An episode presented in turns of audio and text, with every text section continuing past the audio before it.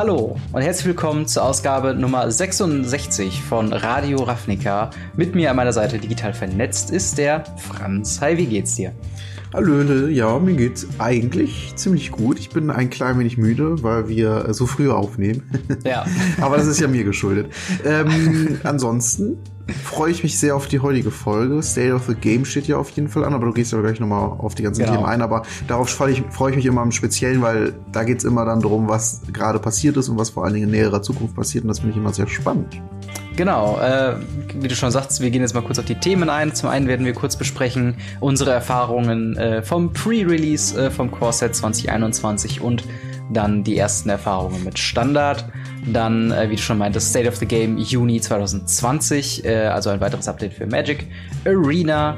Äh, dann gehen wir noch ein bisschen auf ein paar Regel, Regel, Regeländerungen in Magic ein und darüber hinaus noch in Commander. Und ja, dann haben wir eine fabelhafte Folge Radio Raftika hoffentlich gehabt. Und äh, bevor wir jedoch einsteigen in das Thema, Franz, wo krieg ich denn für meine Lieblingsdecks von Magic the Gathering passende Tokens her? Ja, die gibt's bei tokensfilmtg.com. Die äh, sind nämlich auch der heutige Sponsor von der Folge und bei einer Bestellung von über 10 Euro bei tokensfilmtg.com bekommt ihr mit dem Code Radio Ravnica 1 einen Manga-Kraken und mit dem Code Radio Ravnica 2 einen Toon-Kraken-Token. Ich meine, das ist diese 8.8 Hexproof-Kraken-Token. Mhm, genau. Ähm, wie gesagt, mit äh, Designs von Künstlern. In dem speziellen Fall ist es auch ein zeitexklusiver Token. Das heißt, wenn der irgendwann mal leer ist, dann wird er nicht mehr nachproduziert und dann gibt's halt einen neuen. Da werden wir euch dann darauf hinweisen. Und ähm, ja, wie gesagt, wenn ihr Tokens sucht, die ein bisschen stabiler sind, ein bisschen individueller, dann könnt ihr da gerne mal vorbeischauen. Gibt auch noch ein paar andere Sachen rund um Magic, wie gesagt, von ähm, professionellen Künstlern halt designt, die haben dann halt auch ihre eigene Sparte jeweils. Und da kann man halt sagen, ich möchte irgendwie alle meine Tokens von dem und dem Künstler, sehen natürlich wieder ein bisschen ähnlich aus, oder ich mache es halt kreuz und quer, wie es mir gefällt. Und äh, es hat auf jeden Fall etwas, wenn man da mit solchen äh, Tokens ankommt, anstatt halt mit den klassischen Token, die dann halt auch nur auf Pappe gedruckt sind. Und mhm. ähm, ja, wie gesagt, Bestellung über 10 Euro kriegt ihr, könnt ihr so einen Code einlösen, bekommt ihr dann ein extra Spezial-Token dazu. Jo. Genau. Ja, perfekt, auf jeden Fall. Äh, ich würde sagen, dann gehen wir doch jetzt äh, direkt mal in die äh, Thematik rein. Äh, ja, Pre-Release. Wir haben endlich, endlich, endlich nach langer, langer Wartenzeit und ich glaube, mittlerweile sind es, glaube ich, drei oder vier Monate ohne quasi Paper Magic, äh, waren mhm. wir in der mhm. Lage, äh, bei uns, äh, unserem Local Game Store of Choice, dem Fischkrieg, äh, den Pre-Release vom Corset zu erleben. Und ähm, ich weiß, du hast ein Video da, dazu schon gemacht. Äh, mhm. Den haben die Leute wahrscheinlich schon gesehen. Aber trotzdem noch mal, was war denn so deine ähm, deine Wahrnehmung? Wie fandest du es? Äh, ja, es hat super viel Spaß gemacht, endlich wieder Papiermagic zu spielen. Es ist tatsächlich so, dass ich zu Hause kaum dazu komme. Ähm, mhm. Freunde, die ich nicht über Magic kennengelernt habe, spielen auch kein Magic, auch wenn ich es immer wieder versuche. Die haben zwar kein Problem damit, dass ich Magic spiele und auch dazu Videos mache, da hatte ich mal irgendwann mal eine Frage zu. Äh, mhm. Äh, aber irgendwie lassen sie sich nicht dazu überreden, auch wenn sie den gleichen Gaming-Hintergrund haben wie ich, sag ich mal, also sehr gerne generell Spiele spielen und früher auch mit Yu-Gi-Oh! angefangen haben. Das war ja meine Kindheit und denen von meinen mhm. Freunden dann dementsprechend auch. Ähm, aber ja, also ich, ich, ich hab's noch nicht geschafft. Ich probiere es aber weiter, keine Sorge. Wie dem auch sei, dementsprechend äh, bin ich halt noch nicht wirklich dazu gekommen, äh, Papier Magic zu spielen und ähm, habe mich halt umso mehr gefreut, jetzt endlich wieder spielen zu können und das bei einem Pre-Release, was sowieso mit immer mit der coolste Anlass ist, um Papier Magic zu spielen, mhm. einfach die neuen Karten zu testen und es ist immer super casual, was ich auch super entspannt finde. Also es ist halt da nicht so ah, sich so anstrengend wie acht Stunden hintereinander irgendein Turnier zu spielen. ja. Und ähm, ja, es hat extrem viel Spaß gemacht. Das Core-Set an sich gefällt mir relativ gut für Limited. Mhm. Also es ist jetzt nicht so, dass es super krass balanced ist, wie zum Beispiel ähm, nicht Ultimate Master, ähm, Modern Horizon. Das fand ich ein sehr, sehr gutes äh, Limited äh, spielbares Set. Mhm. Ähm, weil hier gibt's halt super viele Bomben und ähm, ja, gut. Aber das, das, das ist, das ist okay ähm, für, für, für ein Set. Und wie gesagt, es hat mir extrem viel Spaß gemacht. Ich habe letztendlich äh, konnte ich zwei Decks bauen, weil die halt genau gegensätzlich waren. Also Boros mhm. und Dimir konnte ich spielen. Und äh, im letzten Se äh, Match habe ich tatsächlich dann von Boros auf Dimir gewechselt, weil ich im ersten Spiel verloren habe, weil der Gegner einfach ein besseres Agro-Deck hatte als ich und ich gemerkt habe, okay, der hat halt, ich hatte halt nur Commons und Uncommons in diesem Agro-Deck mhm. und der hat halt dann auch die Rares dazu, so ungefähr, er hat zwar dreifarbig gespielt, aber es hat ganz gut geklappt bei ihm. Und dann habe ich gesagt, alles klar, dann, ich glaube, Control passt hier ein bisschen besser, weil ähm, ich brauche ein bisschen Late Game gegen ihn. Und dann habe ich die anderen zwei Matches gewonnen und konnte dann insgesamt den Sieg davontragen. Hm. Falls ihr sehen wollt, was ich gezogen habe, könnt ihr allerdings noch das Video sehen. Das äh, könnt ihr dann einfach suchen. Oder wir verlegen es mal gucken. Ja, das, äh, das äh, wird man auf jeden Fall dann finden, auf jeden Fall. Ähm, ja, also meine, meine äh, Wahrnehmung ist auf jeden Fall äh, ähnlich. Es hat einfach Spaß gemacht. Ähm, unabhängig von dem, was man gezogen hat oder wie man gespielt hat, einfach wieder mit den Leuten abzuhängen, die auch Magic mhm. begeistert sind, äh, die jetzt auch wieder Bock haben, äh, sich wieder regelmäßig dann zu treffen. Äh, natürlich alles muss man dazu sagen mit den ähm, ja Regel, äh, also mit den üblichen Corona-Regeln, was das angeht, also mit Maske, mit genug Abstand, mit äh, maximal einem äh, Spielerpärchen quasi äh, an einem Tisch. Und ähm, ja, was ich gezogen habe, war, ich glaube, das das wertvollste ähm, war tatsächlich, was ich gezogen habe, war eine äh, ein Grim Tutor, leider im normalen Art, aber dafür in Foil, was sehr verwirrend ist, ähm, wie ich dann später gemerkt habe, weil ich dann gemerkt habe, dass es ja den Grim Tutor auch noch mal in Alternate Art gibt und dass der dann noch mal und ich glaube, es gibt den noch mal in Extended Art. also ja. genau so ein bisschen die Falle, die wir schon mit dem Teferi-Problem, glaube ich, dieses letzte vor zwei oder drei äh, Folgen oder so besprochen haben, dass also, es so viele Versionen davon gibt, dass man denkt so, hm, wie stelle ich das jetzt genau ein und haben Leute überhaupt Interesse daran? Ja, genau. Also es gibt die ähm, äh, bei Group Tutor tatsächlich ist die Borderless-Variante die Alternative Art-Variante. Mm. Mhm. Ähm, aber trotzdem, wie gesagt, gibt es ja immer noch die Pre-Release-Promo dann dazu, die Friday Night Magic Promo. Also ja, es ist ja, genau. immer automatisch relativ viel. Was mich interessieren würde, ist etwas, was ich gerade nachgucke, mhm. äh, wie das sich preislich verhält von den äh, beiden Foils. Ich gucke jetzt gerade mal. Also zum Zeitpunkt, als ich meine eingestellt habe, war es, glaube ich, bei so 38 Euro für eine Karte. Aber das war auch noch im Pre-Sale, äh, bevor ja, die Leute halt krass. da waren, ist ein bisschen gejobbt, vermutlich. Ja, ja, es liegt jetzt gerade, sehe ich gerade bei 28. Ja. Ähm, Muss ich mal nachpreisen.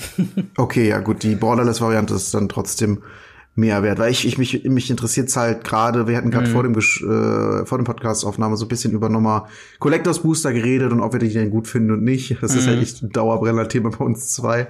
ja, auf jeden ähm, Fall. Und da geht's halt auch drum, dass dann manchmal so der Fall ist, dass die exklusive fancy schmancy Variante weniger wert mhm. ist als die normale Variante, weil die fancy schmancy Variante häufiger an den Collectors Booster drin ist und ja. dementsprechend dann häufiger auch auf dem Markt. Wobei das jetzt beim Grim Tutor nicht der Fall ist, äh, aber ja, das ja. deswegen hatte ich nochmal nachgeguckt, deswegen hat mich der Preis so interessiert. Ja, nee, es ist äh, alles gut. Also was ich gezogen habe, ähm, was habe ich denn sonst so gezogen eigentlich? Ich hatte ähm, hier Demons ähm, hier dem, dämonische Umarmung, ich glaube, es ist irgendwie Demon's Grasp irgendwie im Englischen.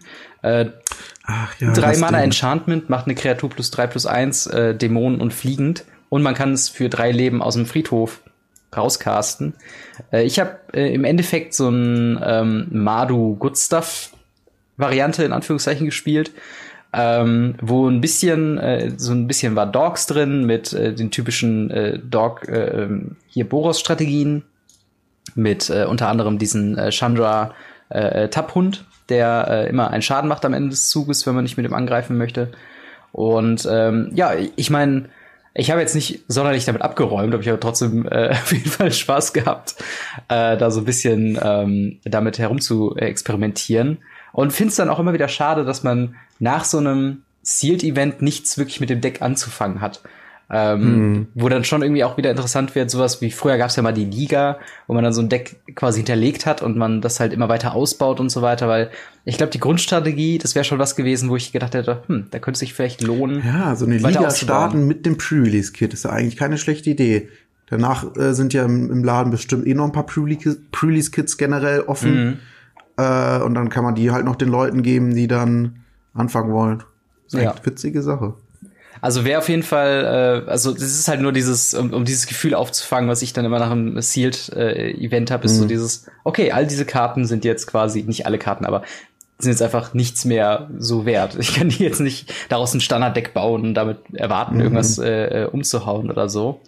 Ähm, aber ja, äh, dementsprechend war das auf jeden Fall äh, ja sehr, sehr interessant und ich hoffe, dass jetzt ähm, die nächsten Freitage jetzt wieder gefüllt sind von Standard, Modern oder was auch immer dann ansteht. Spaß.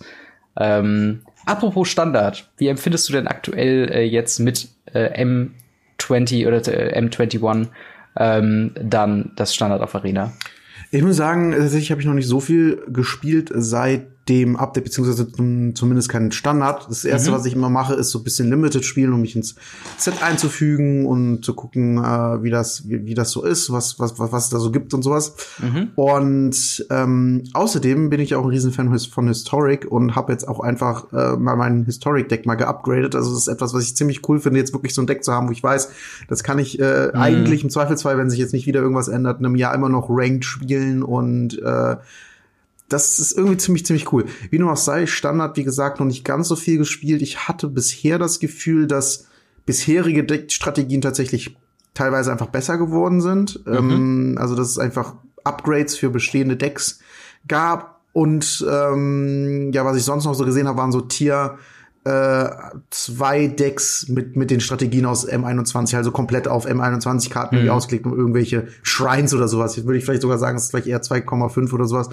Ähm, aber ja, generell halt einfach irgendwelche Kart Decks komplett drumherum ausprobiert hm. und ähm, eher so bestehende St Strategien, die immer mal wieder rauskommen, zum Beispiel John Sacrifice oder sowas oder ähm, Raktor Sacrifice, die dann halt einfach äh, wieder gespielt werden, wegen der einen Karte sogar relativ gut sind im aktuellen Meta.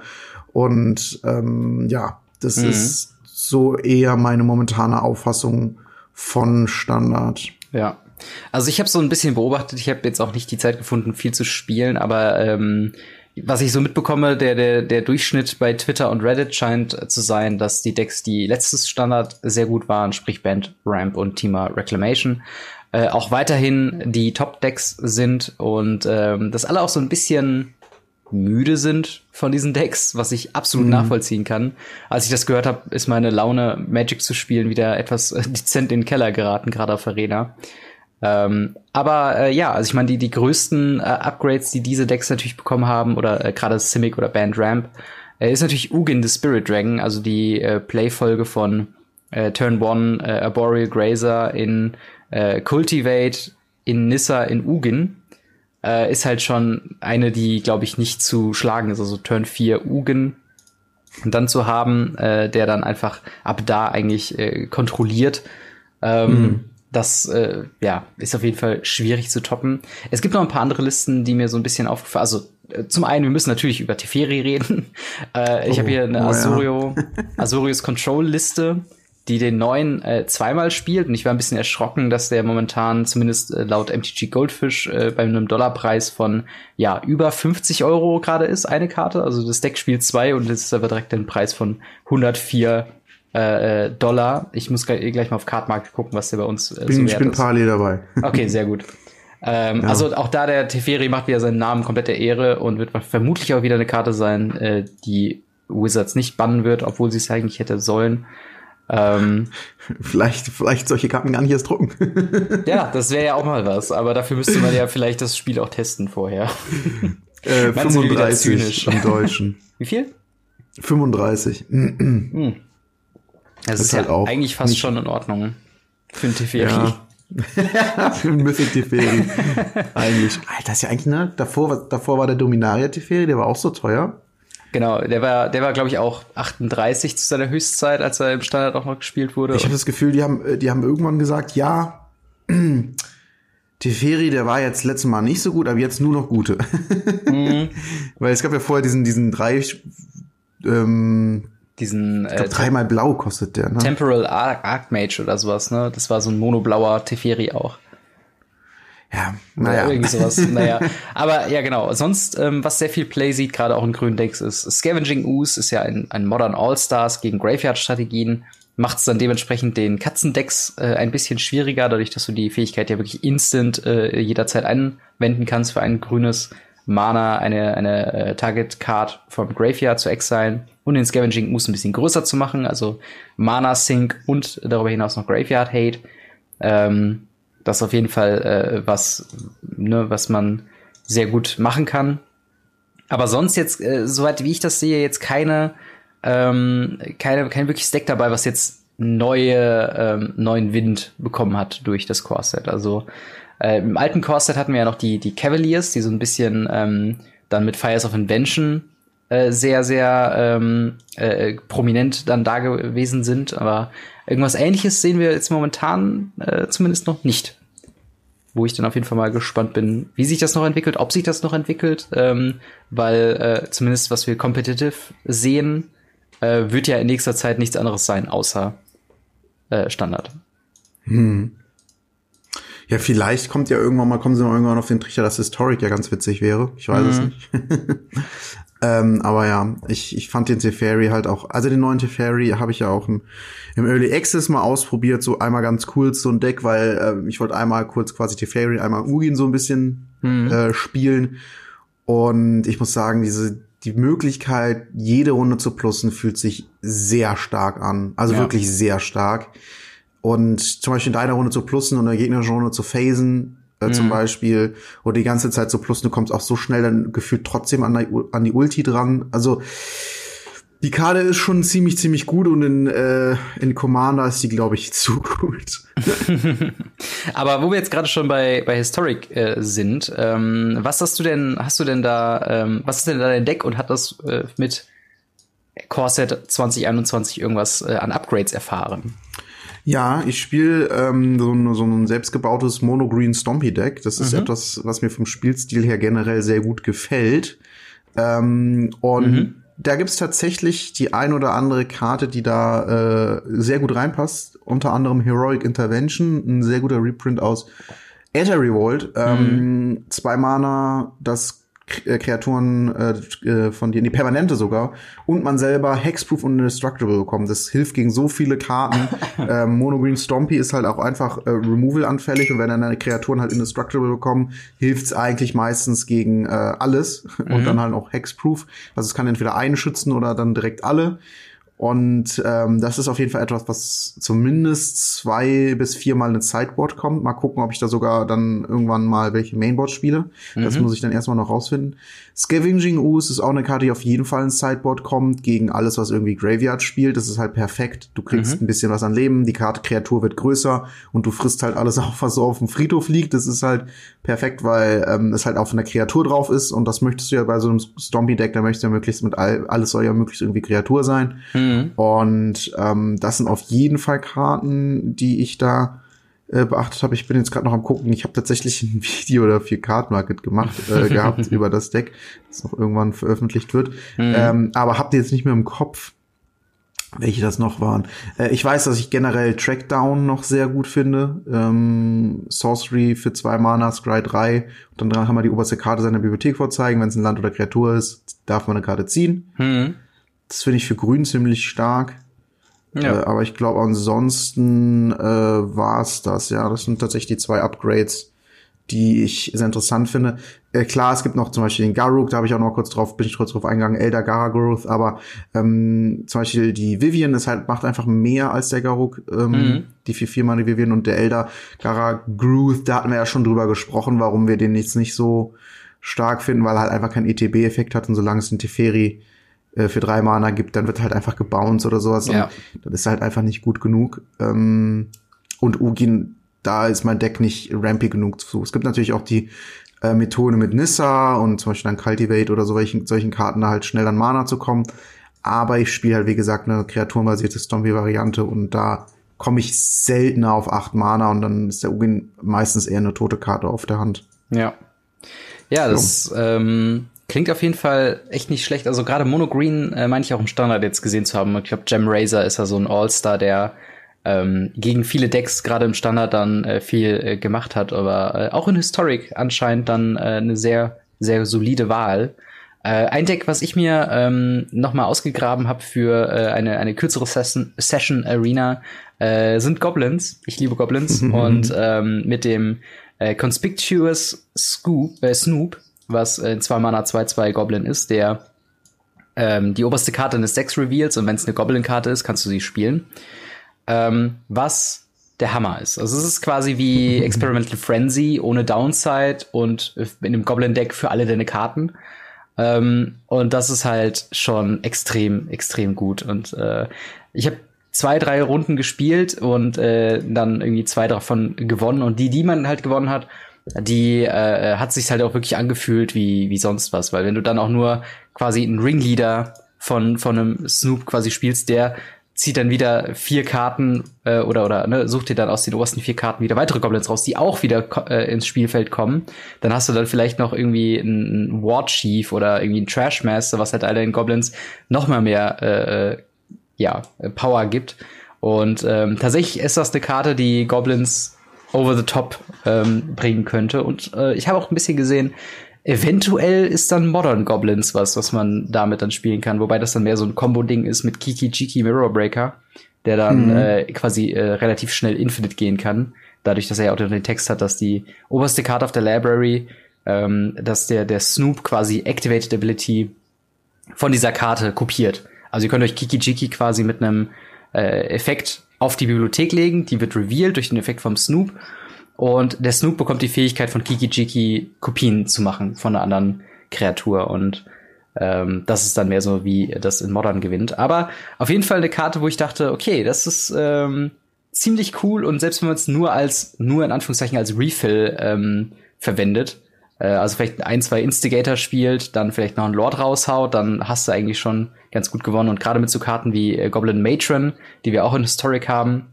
ähm, kannst du dir dann auch noch deine, deine äh, Spezialisten äh, Goblins direkt raussuchen und ähm, in der nächsten Runde dann spielen. Also ähm, ich bin auf jeden Fall mal gespannt. Äh, ein anderes Deck, was ich noch gesehen habe, was eine Karte nutzt oder zwei Karten nutzt, von der ich gar nicht gedacht habe, ist Good Old Times äh, Feather in Historic. Und zwar sehe ich hier gerade eine Liste online, ähm, die Stormwing Entity spielt, also der 5 Mana 3-3 mit äh, mhm. Prowess, der ähm, drei weniger kostet, wenn man eine Instant oder Sorcery in diesem Zug gespielt hat.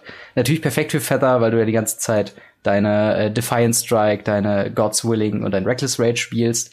Ähm, hier splasht man also quasi auch noch blau mit rein, unter anderem auch um See the Truth zu spielen, die zwei Mana Sorcery, ähm, die dann dir äh, so ein bisschen ne, durch die äh, durchs Deck hilft, da durchzufiltern. Und diese, diese zweite Passage, dass wenn du sie von irgendwo anders als deiner Hand spielst, macht sie noch einen zusätzlichen Effekt äh, oder oder glaube kannst du direkt alle drei Karten behalten anstatt nur die ersten drei Karten reinzuschauen und das funktioniert natürlich super mit dem äh, äh, Dreadhorde Arcanist der ähm, für die Power die er hat ja einen Zauber quasi aus dem Friedhof für umsonst spielen lässt also spielst du quasi See the, See the Truth äh, gibst deinem Dreadhorde Arcanist irgendwie noch plus eins plus null oder sowas Du kannst es direkt nochmal ziehen, hast du, äh, kannst du direkt nochmal spielen und hast du dann ähm, in einem Zug irgendwie vier Karten gezogen, was äh, sehr, sehr krass sein könnte.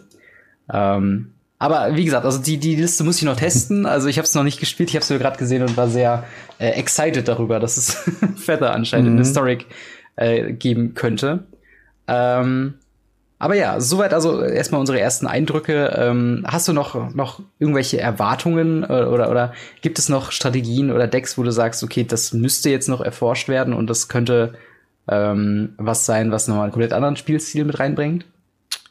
Ähm, um ehrlich zu sein, muss ich tatsächlich irgendwie alle meine Decks mal anpassen. Tatsächlich dadurch, dass viel Paper jetzt ausgefallen mhm. ist, habe ich einfach noch so viel ähm, Nachholbedarf für meine aktuellen Decks. Also ich habe ja auch äh, ein schwarzes Deck, was ich aus Budgetgründen einfach mono schwarz gemacht habe, aber selbst da würde ich gerne noch das ein oder andere Upgrade durchführen.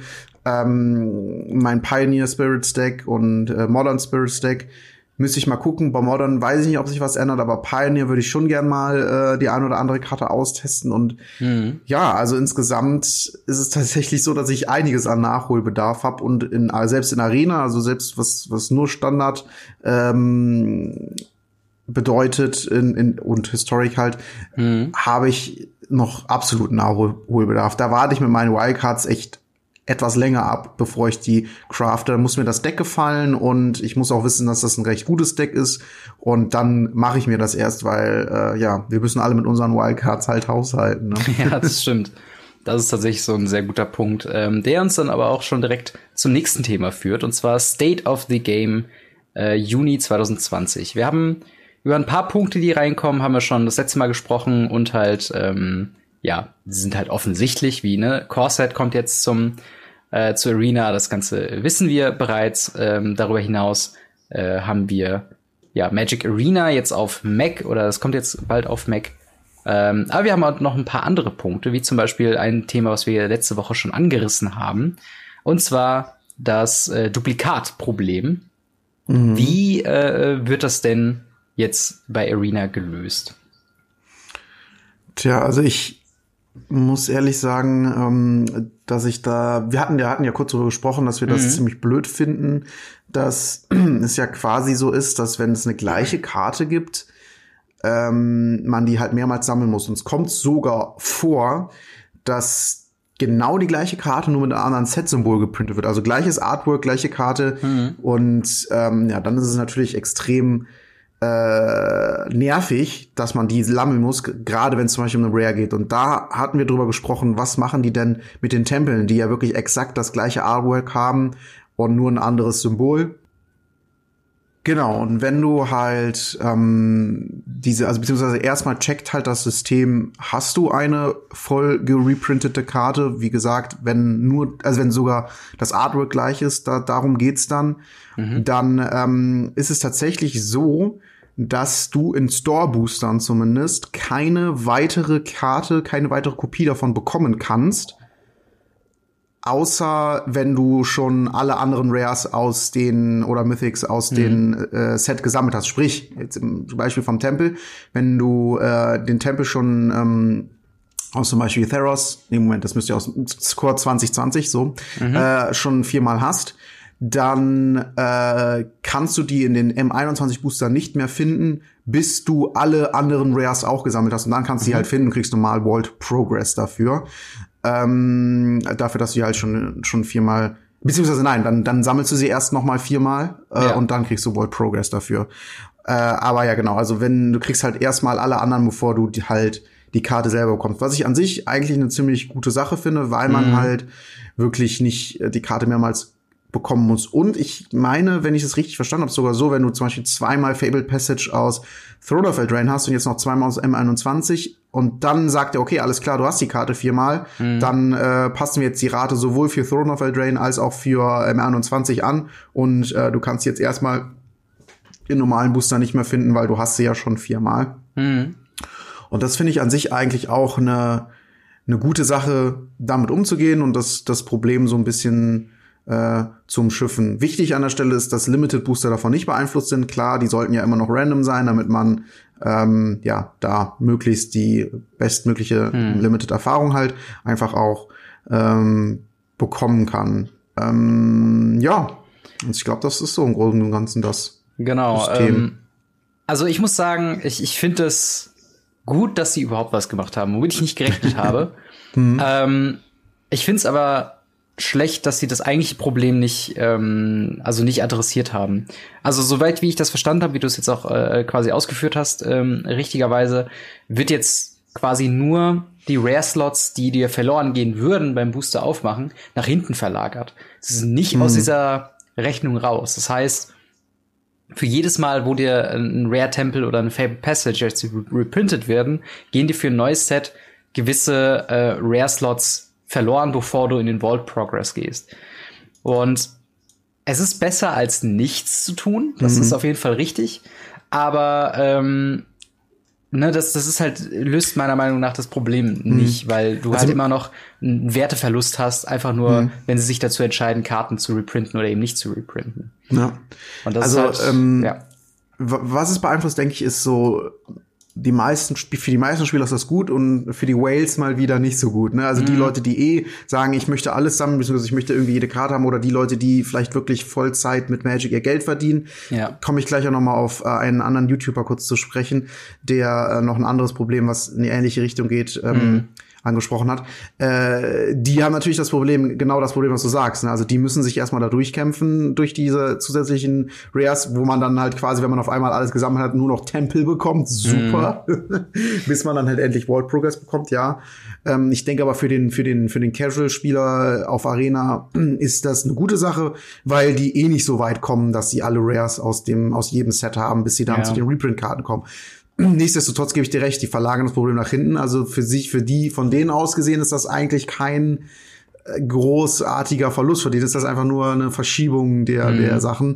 Und da hast du schon recht, das ist natürlich äh, nicht so nice. Ähm, ja. Und das ist halt Worauf das Ding, noch, äh, ja? ganz kurz äh, noch dazu. Ähm, mhm. Ich finde, das, das ist halt das, das ist aber nicht die Herangehensweise, wie du an Probleme herangehst. Weißt du, was ich meine? Mhm. Also, wenn, dieses, mhm. wenn du einen Konflikt hast irgendwo in deinem Programm oder was auch immer, dann ist ja nicht damit aufgeschoben, dass du das Problem nach hinten verlagerst. Also nur mhm. weil es halt, ähm, sag ich mal, 80 Prozent der Spielerschaft nicht betrifft, ist es ja immer noch ein Problem, was nur noch weiter wächst. Und ich finde, diese Lösung ist halt so ein bisschen wie, anstatt ein, ein Regal an die Wand zu nageln, ist äh, mit, mit Tesafilm aufgehangen. So, es wird halt früher oder später irgendwie wieder äh, einfach zu Problemen führen, wo dann die Leute sagen, okay, ähm, jetzt fange ich an, auf einmal in meinem Wrestler Tempel zu haben. Ich würde aufhören, Magic Booster äh, zu kaufen oder oder äh, die frei zu spielen. Und das ist halt dann so ein Ding, wo ich dann sage, okay, ähm, keine Ahnung, das ist, gefällt mir irgendwie nicht, wie wie das gehandhabt wird. Und ähm, mhm. ja. Aber was, äh, worauf wolltest du ja noch eingehen? Ja, ich hatte einen äh, Tweet von Merchant gesehen, einen großen, ich glaube, ja. Groß, aus Großbritannien, ein, ein YouTuber, mhm. ähm, der das halt quasi wirklich Vollzeit macht. Und der hat mal einen Screenshot von seinen Wildcards gezeigt und hat irgendwie, keine Ahnung, ja, 10.000 Commons, so und so viele Uncommons. Aber er hat auch 1000 Rare Wildcards und null Mythic Wildcards. Und er regt sich halt mhm. darüber auf, dass es keine Möglichkeit gibt, die irgendwie einzutauschen. Und ähm, dass selbst er als, als, als Whale und jemand, beziehungsweise also nicht als Whale, sondern jemand, der damit sein Geld verdient, ähm, der auch wirklich dann immer wieder Geld ausgeben muss für, für das Spiel, weil es an, weil er anders nicht an die Mythics kommt. Also der hat ja wirklich dann fast alle Karten, damit er einfach jede, jedes Deck spielen kann. Ja. Das ist ja ähm, recht wichtig für, für so jemanden, damit man halt auch die witzigen Combo-Decks ausprobieren kann und nicht immer nur die gleichen drei Tier-1-Decks spielt. Äh, das hat ja auch irgendwann einfach kein, macht ja auch irgendwann einfach keinen Spaß mehr, auch für die Zuschauer. Und ähm, ja, das ist natürlich dann ein, ein ähnliches Problem. Also das ist halt auch wieder so eine Sache, die die, ja da irgendwo auch mit reinspielt, würde man natürlich mhm. die Reprint-Karten nicht bekommen, sondern direkt Wall Progress dafür oder sowas oder sich selbst dafür entscheiden kann, die zu bekommen oder nicht zu bekommen. Mhm. Ähm, man kann ja immer noch Wildcards dafür dann redeemen, wenn man dann unbedingt eine volle Collection haben möchte. Dann, ähm, ja, es fehlt ihm halt auch an dem Wall Progress, um, um an, an, die, an die passenden Wildcards zu kommen. Es ist schon so ein bisschen, ja. also es ist schon ein bisschen krass, die Economy ist schon sehr, sehr beschränkt. Das ist halt ähm, das Ding, es ist ja. ultra, ultra kurzlebig einfach. Und das ist halt das Ding, was also da, da muss man früher oder später ran. Das sagen wir quasi schon seit der Beta, dass mhm. diese, dass diese Economy, wie sie gerade funktioniert, einfach dazu also ich meine, guck dir Merchant an. Also ich habe jetzt gerade das Bild auch schon mal äh, noch mal aufgerufen hier bei mir. Und mhm. im Endeffekt mit äh, wie viel neue Karten kommen pro Set dazu? Ich glaube 250. Er kann sich halt, wenn ein neues Set rauskommt, einfach mit allen Wildcards nur, noch nicht mal die freien Code, Booster und so weiter, ähm, einfach alle Karten direkt freischalten, außer Mythics. Ähm, und, und äh, hat das quasi schon, er hat jetzt schon zukünftige Sets durchgespielt, was die Sammlung angeht. Und das ist halt einfach was, das sollte nicht der Standard sein für Leute, die das Spiel mhm. exzessiv nutzen, gerade wenn du dann planst, Arena deine Hauptplattform werden zu lassen für Competitive Magic. Und das ist halt dann einfach was, wo ich dann denke, da, da muss, da muss wirklich was passieren und das darf halt nicht mit, ja, wir haben jetzt das Problem, um wieder zum Duplikatproblem zurückzukommen, nach hinten verlagert und äh, jetzt ist ja alles gut, weil für 60, äh, 60 bis 80 Prozent der Spielerschaft zählt das ja sowieso nicht. So, hm. das ist halt dann einfach dieses Ding, wo ich denke, hm, irgendwie ist das, also, das ist nach wie vor ein Problem und ähm, es wird schwierig, das zu verargumentieren mittlerweile. Ja, genau, also das ist halt schon sehr komisch. Auf der anderen Seite, was ich, muss ich sagen, bei Hearthstone, ähm, mit diesem Dust-System ein bisschen blöd fand, ist, also das ist natürlich dann mhm. mir selber geschuldet, aber trotzdem, ähm, ich habe dann oftmals meine ganzen Karten irgendwie gedustet und mir das aktuelle äh, so ein aktuelles Deck bauen zu können mhm. und dann einen Monat nicht gespielt und dann äh, ja hatte ich schon wieder kein kein gutes Deck mehr. Also man wirtschaftet sich dann natürlich auch ziemlich runter, was mhm. äh, was auch äh, irgendwie blöd ist und es fühlt sich auf der anderen Seite schon cool an, wenn man halt fast alle Karten so hat und äh, auch sich irgendwie jedes jankige Historic Deck zusammenbasteln kann, mhm. was auch irgendwie ziemlich cool ist. Aber nichtsdestotrotz, das hat ja, man muss ja nicht unbedingt Dust ähm, äh, ein System einführen, aber wenigstens irgendwas, womit man ähm, ja die Wildcards irgendwie hin und her tauschen kann nach, ja. irgend, nach irgendeinem System. Das wäre halt schon irgendwo wünschenswert. Ja. Auf jeden Fall. Und vor allen Dingen für, je nachdem, wie lange sie noch erwarten, dass Magic noch äh, oder, oder Magic Arena halt ähm, ja, äh, relevante Plattform bleiben soll, äh, ist halt, hängt für mich zumindest äh, sehr davon ab, dass ich halt, weil zum Beispiel, ne, und so können wir jetzt die Brücke schlagen zum, zum nächsten Thema, was in diesem ähm, in dieser äh, State of the Game angekündigt wurde, und zwar Jumpstart. Da haben wir natürlich jetzt auch sehr viele Karten, die sich doppeln, teilweise Karten, die mhm. dann im Paper-Produkt drin sind, die geändert wurden in Arena. Und da hast du dann auch so komische Entscheidungen drin, ähm, wo du dann auch denkst, okay, wenn du jetzt planst, auf Arena Jumpstart zu spielen, macht es ja eigentlich keinen Sinn, Core Set 21 Booster zu kaufen, weil viele Karten sich halt nun mal eben doppeln. Und das sind so Sachen, wo ich dann irgendwie denke, okay, ähm, habt ihr euch das wirklich überlegt vorher, wie ihr dann damit umgeht, gerade mit dem Gedanken, dass äh, man weiß nicht, ob man, wenn man Jumpstart quasi aufmacht, ob dann Karten, die man dann schon, ähm, ja, die dann, die man schon besitzt, ob die quasi in Vault Progress gehen, kriegt man Gems dafür. Und das sind so alles so Sachen, die sich alles selbst aufgebaut haben mit diesem komischen, komischen ökonomischen System, das halt auf diese Wildcards basiert, die gewiss als Konzept super funktioniert haben, aber jetzt so langsam äh, echt überstrapaziert sind. Ähm, und dann kommt er halt noch zu so ein paar Entscheidungen, ähm, auf die wir jetzt mal eingehen können, und zwar äh, mhm. äh, diese, diese Swaps, die wir gemacht haben. Ähm, fallen dir denn, wenn du die Liste siehst, ich glaube, es sind 20 Karten, ähm, Sachen auf, wo du denkst, okay, das ist irgendwie merkwürdig oder? Was fällt dir so Also ich meine generell, ähm, sie haben halt sich dafür entschieden zu sagen, wir bringen Jumpstart auf Arena. Ähm, aber dadurch, dass alle Karten in Historic automatisch äh, spielbar werden, mhm. führt das zu Problemen ähm, von Jumpstart und Arena. Äh, und zwar entweder durch, durch irgendwelche technischen Restriktionen, wobei ich mir da nicht vorstellen kann, dass das äh, wirklich der größere ausschlaggebende Punkt ist, sondern der andere ist eher der Punkt, wo sie sagen, ja, äh, ein Lightning Bolt oder ein Path to Exile die sind zu stark für Historic, das wollen wir nicht mhm. und deswegen werden die halt getauscht. Tatsächlich wird man dann statt diesen Karten bestimmte andere Karte finden. Beispiel, wie gesagt, Lightning Bolt, Lightning Strike. Chain Lightning, Lightning Strike. ja. Also, ähm, Gewöhnt euch genau. an Lightning Strike. Das werdet ihr sehr viel haben. An Lightning Strike. Genau, also es wird halt, wie gesagt, dann dementsprechend äh, ja, äh, dazu kommen, dass, dass Karten so ein bisschen ausgetauscht hm. werden.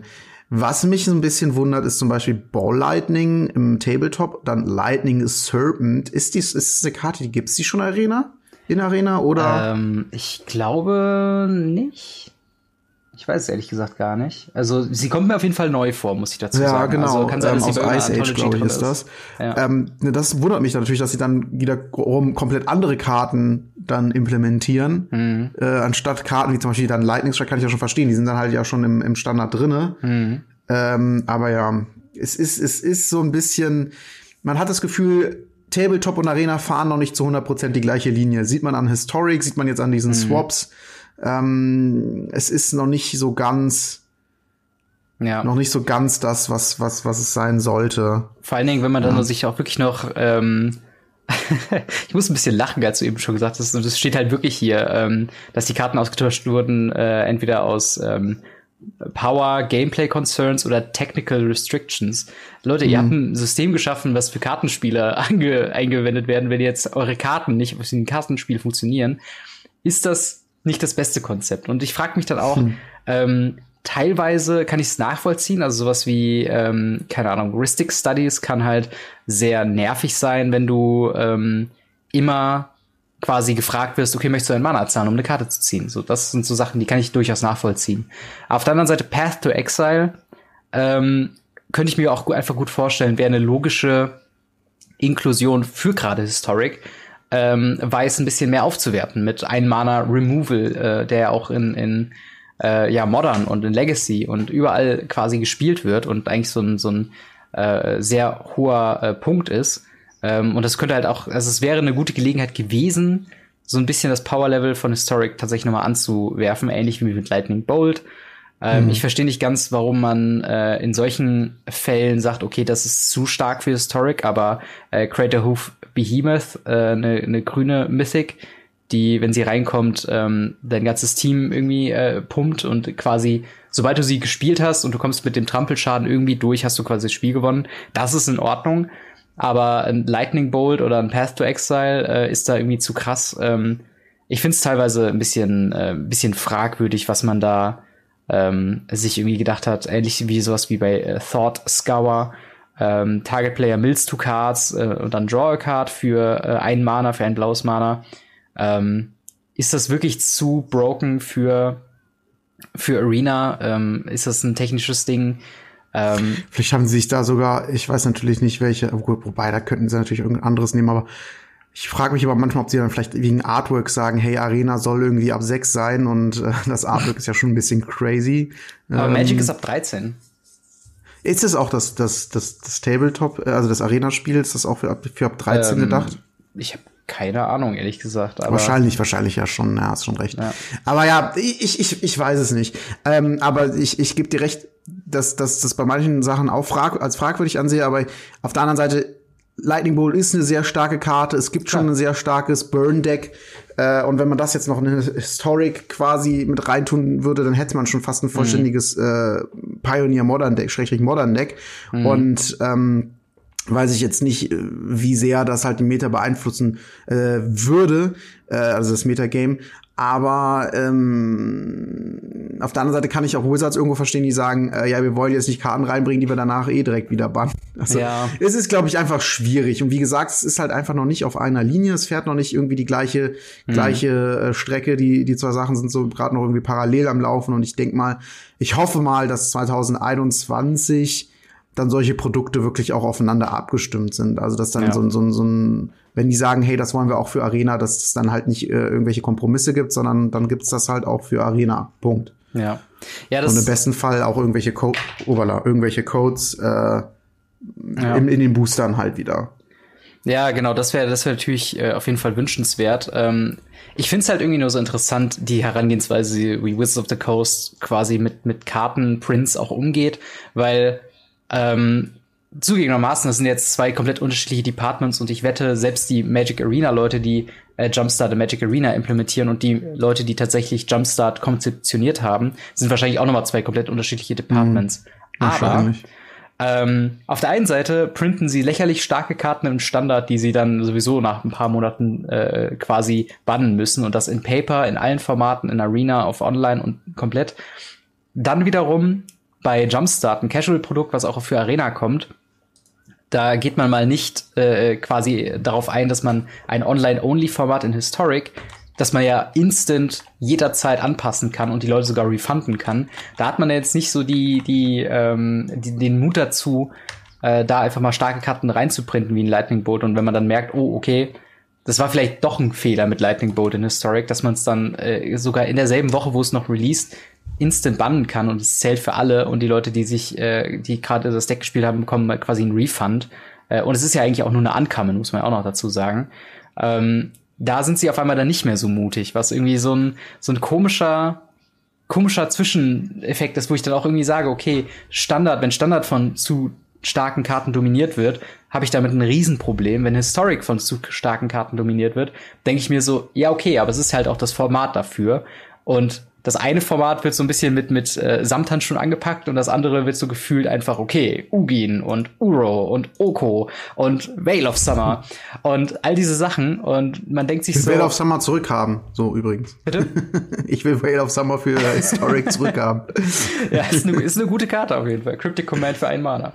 Ähm, aber ja, das ist, halt, das ist halt so ein bisschen die Sachen, wo ich denke, okay, Leute, könnt ihr euch für eine Devise irgendwie entscheiden? Also entweder wollt ihr äh, Power Creep machen, aber dann auch bitte in den Formaten, wo sich Power Creep anbietet wie Historic, weil man es jederzeit fixen kann und dann vielleicht nicht in Standard. Aber vielleicht interpretiere ich da auch gerade ein bisschen sehr viel rein. Das muss man auch mal sagen. Ich bin auch ein, ein, ein frustrierter Meckerer äh, an Magic-Spieler. Von mhm. daher, ähm, ja, passt das schon. Äh, aber wir haben auch erfreuliche News ähm, mit diesem BNR-Announcement und zwar Brawl. Ähm, die Brawl-Gildenhalle ähm, war ja jetzt wegen äh, Covid-19 ähm, ja, frei für alle und es wird frei für alle bleiben. Es wird jetzt endlich ein äh, durchgängiges äh, Format geben, äh, wo man äh, ja Brawl, wann immer man will, nicht nur am Mittwoch, äh, sondern immer, wenn man quasi Lust dazu hat, kann man Brawl spielen und das wird quasi nicht ähm, weiter äh, restriktiert. Also ihr könnt das jetzt einfach euer Lieblings-Brawl-Deck nehmen und äh, so lange spielen, wie ihr wollt. Äh, Historic Brawl, so wie ich das hier verstanden habe, wird noch so ein Ding bleiben, was e- eventbasiert ist.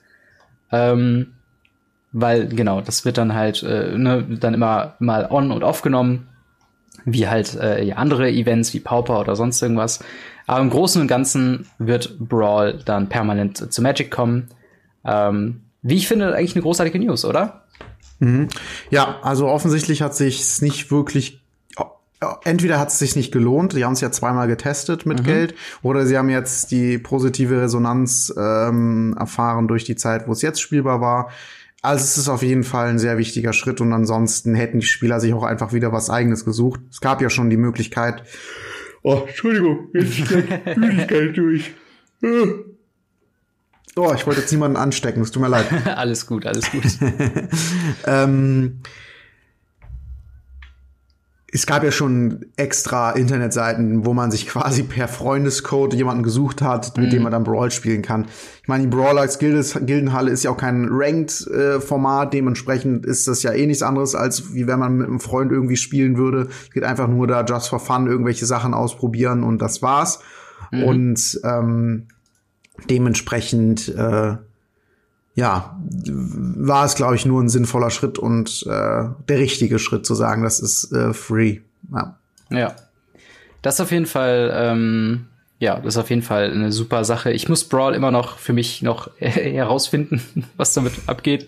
Ich muss mhm. aber auch noch zugegebenermaßen in, in Commander ein bisschen genauer reinschauen. Ähm, andere Improvements, die wir jetzt haben werden, wir haben so ein bisschen eine neue äh, Roadmap für die nähere Zeit ähm, hier ausgeschrieben bekommen, was Rotation angeht. Also Zendika Rising äh, kommt ja in ein paar Monaten und damit verbunden wird's dann äh Core Set 2020, Guilds of Ravnica, Ravnica Allegiance und War of the Spark aus Standard rausrotieren.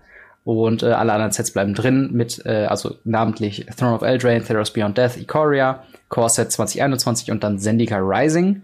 Ähm, das Ganze äh, wird dann genauso gehandhabt wie ähm, ja, mit den vorigen Rotationen. Es wird ein Renewal-Event geben, wo man so ein bisschen äh, dann äh, schneller seine Sammlung wieder auffrischen kann. Äh, wir bekommen ein paar, also es wird wieder gehintet, dass äh, ein Amon Cat Remastered kommen äh, wird. Es wird eine neue Player Experience, also für New Player äh, Experience geben.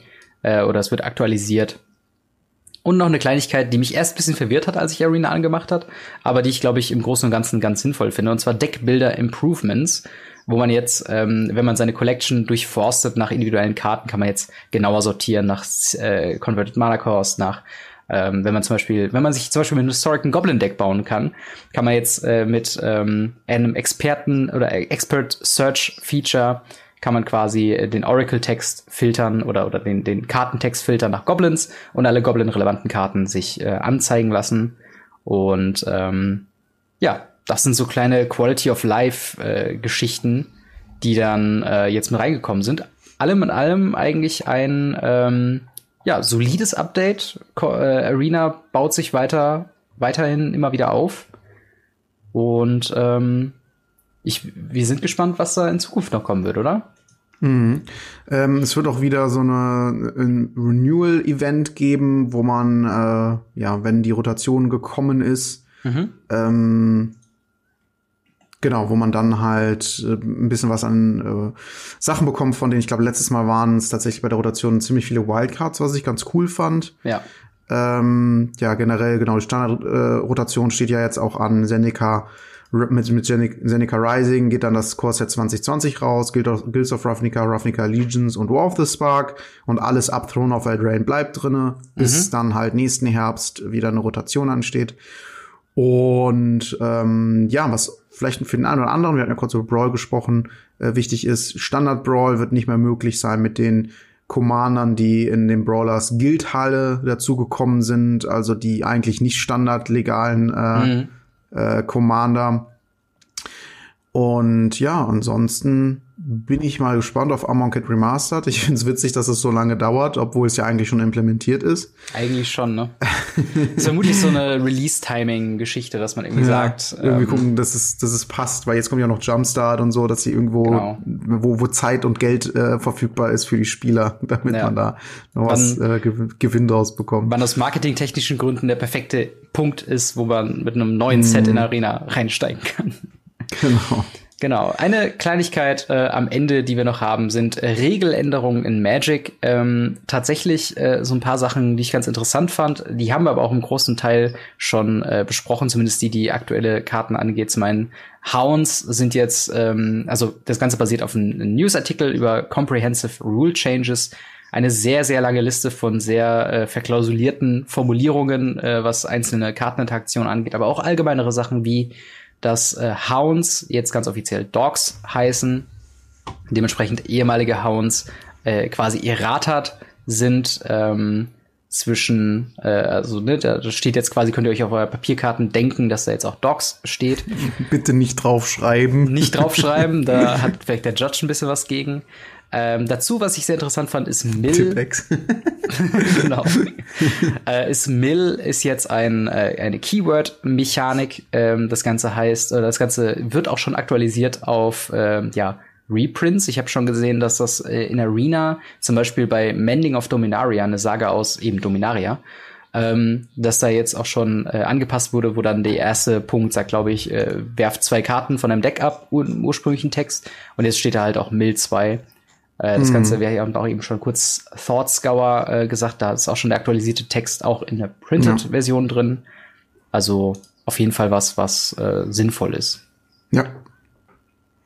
Ähm, genau, sonst äh, für Commander hat sich ein paar Sachen äh, tatsächlich geändert. Äh, das ist allerdings nicht im Artikel von Magic drin, sondern im äh, ja, mtgcommander.net, also vom, die Seite vom Rules Committee äh, drin, wo sich ein paar Sachen geändert hat, die sich jetzt so ein bisschen ja angestaut haben. Was ist denn da so die größte Änderung für Commander-Spieler? Also das erste ähm, direkt.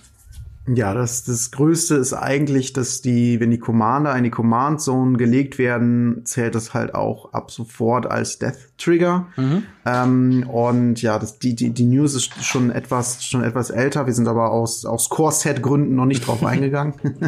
genau. Und äh, ja, das ist natürlich super interessant, denn bisher ist ja der Commander nicht gestorben quasi, also nicht ne, zählte nicht auf Death Trigger, mhm. wenn er in die Command Zone gelegt wurde. Und das ist natürlich jetzt für Commander interessant, die ähm, ja eigentlich schon gerne mit Death Trigger arbeiten, mhm. aber nicht so gerne in den Friedhof gelegt werden, sondern halt lieber in die Command Zone, um sie wieder auszuspielen. Ja. Und ähm, ich finde, das ist eine sehr, sehr sinnvolle Änderung, weil ich meine, der Commander stirbt ja offensichtlich, also warum nicht auch die Death Trigger? Klar, das ist verbunden mit dem Friedhof. Die Erklärung, wann stirbt eine Kreatur, ist, wenn sie auf den Friedhof gelegt wird. Das mhm. tun ja sogar Token, die werden ja quasi auf den Friedhof gelegt und dann verschwinden sie als Database-Effekt, also ohne dass da irgendwas auf den Trigger geht oder sowas, mhm. ähm, äh, auf den Stack geht. Und ich finde es, wie gesagt, es macht halt absolut Sinn, das halt auch so mit den Commandern zu machen. Und das hat natürlich äh, schon den einen oder anderen äh, Commander, der vorher nicht so gut war, jetzt äh, vielleicht mehr ins, ins, ins, in den Fokus gerückt und mehr ins Licht gerückt. Und das ist auf jeden Fall interessant für das ein oder andere Deck, aber nichtsdestotrotz auf der anderen Seite auch keine schlimme Regeländerung, sodass Commander für manche Spieler jetzt unspielbar wird.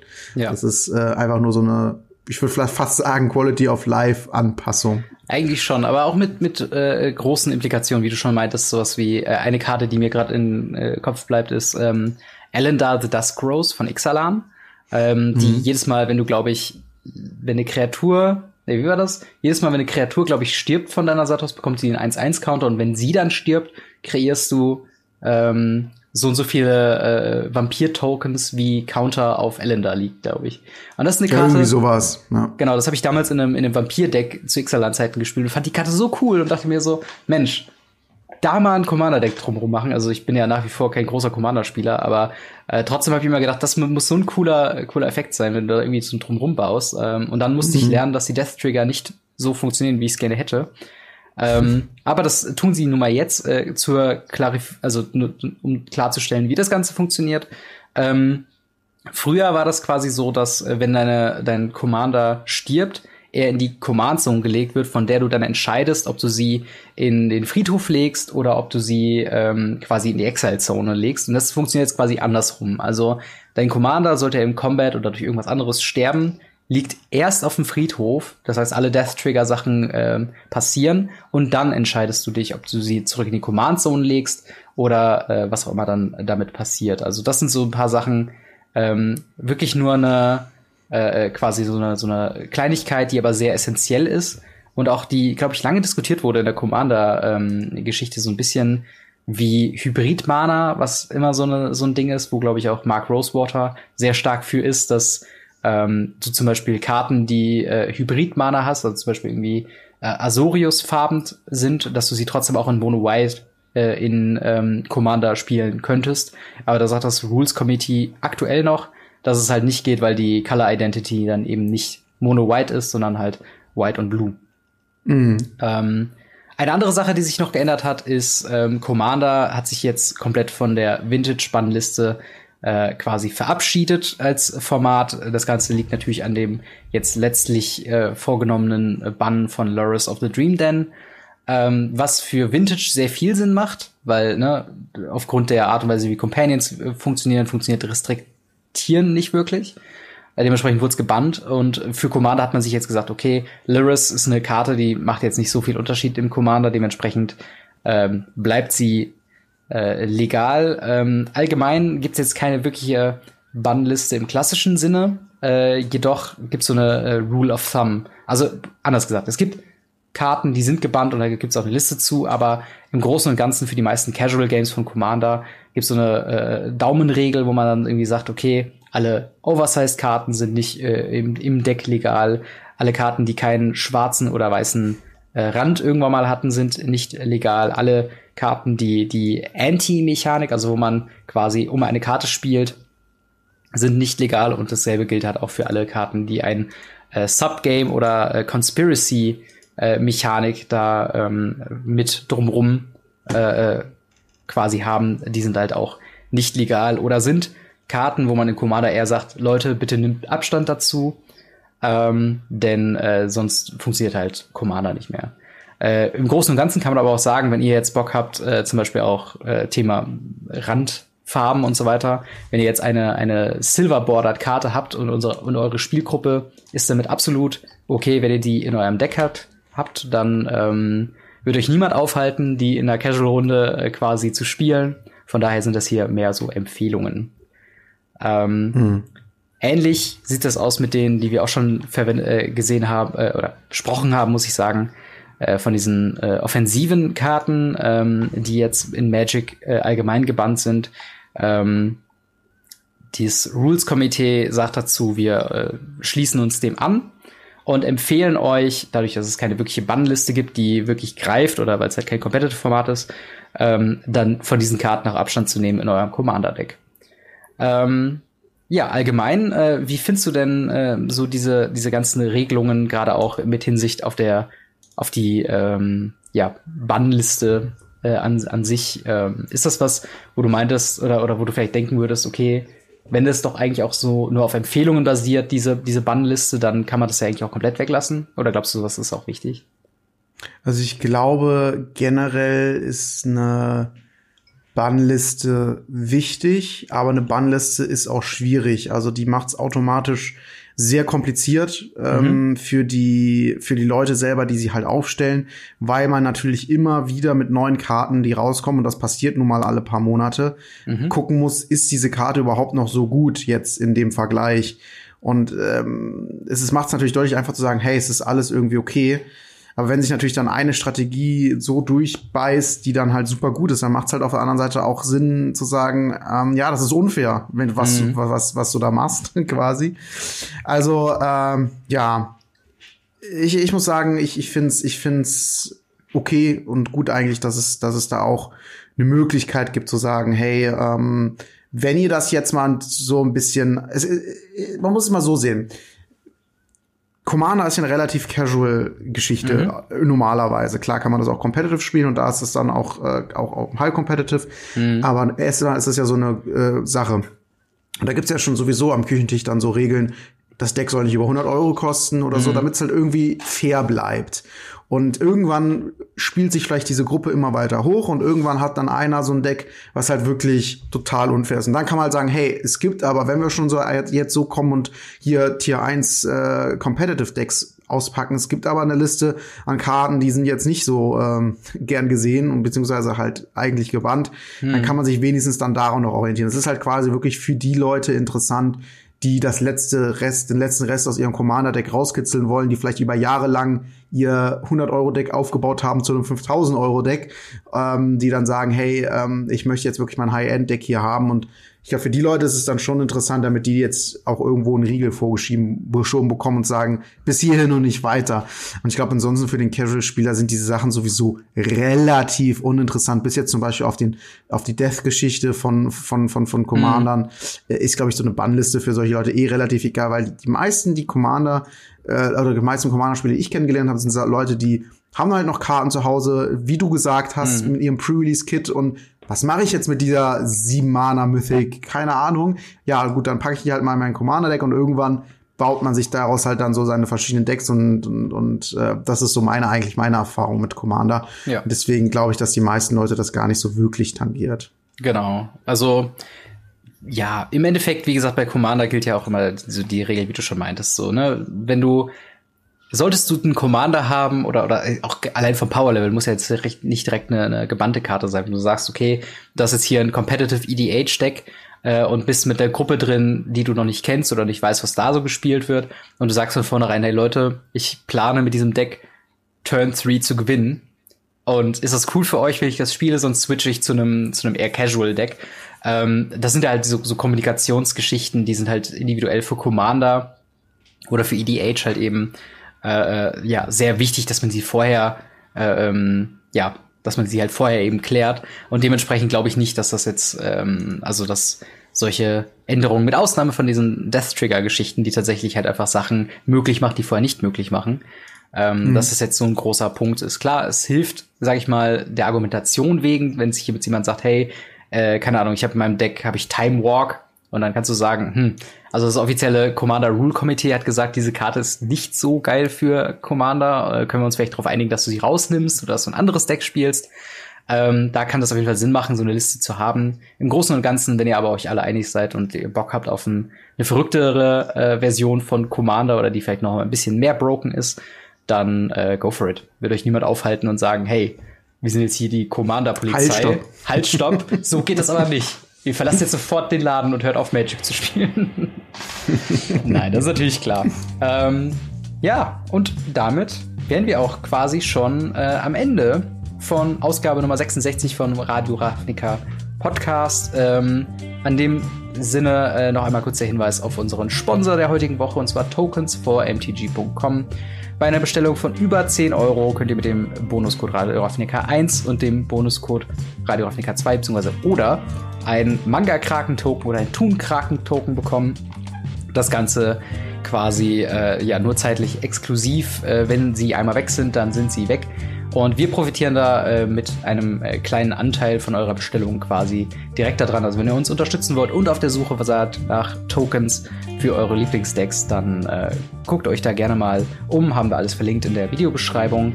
Äh, und außerdem lasst uns bitte daran teilhaben, was ihr denkt von den Themen, die wir heute besprochen haben. Also wie war eure ersten Standarderfahrungen bzw. eure Pre-Release-Erfahrungen? Äh, was haltet ihr von dem State of the Game? Äh, ist das Duplikatproblem gelöst und wie allgemein empfindet ihr die Ökonomie von Arena? Äh, wie werdet ihr euch zu den neuen Regeländerungen in Magic ähm, gerade im Commander-Verhalten? Das würde mich auf jeden Fall sehr interessieren, wenn ihr euch da äh, ja, austobt in den Kommentaren unter diesem Video beziehungsweise oder uns schreibt über Twitter. Alle dazu äh, äh ja, nötigen Links haben wir in der Videobeschreibung bzw. in den Shownotes verlinkt. In dem Sinne, vielen Dank fürs Zuhören. Wenn ihr wollt, bis zum nächsten Mal. Haut rein. Ciao. Ciao.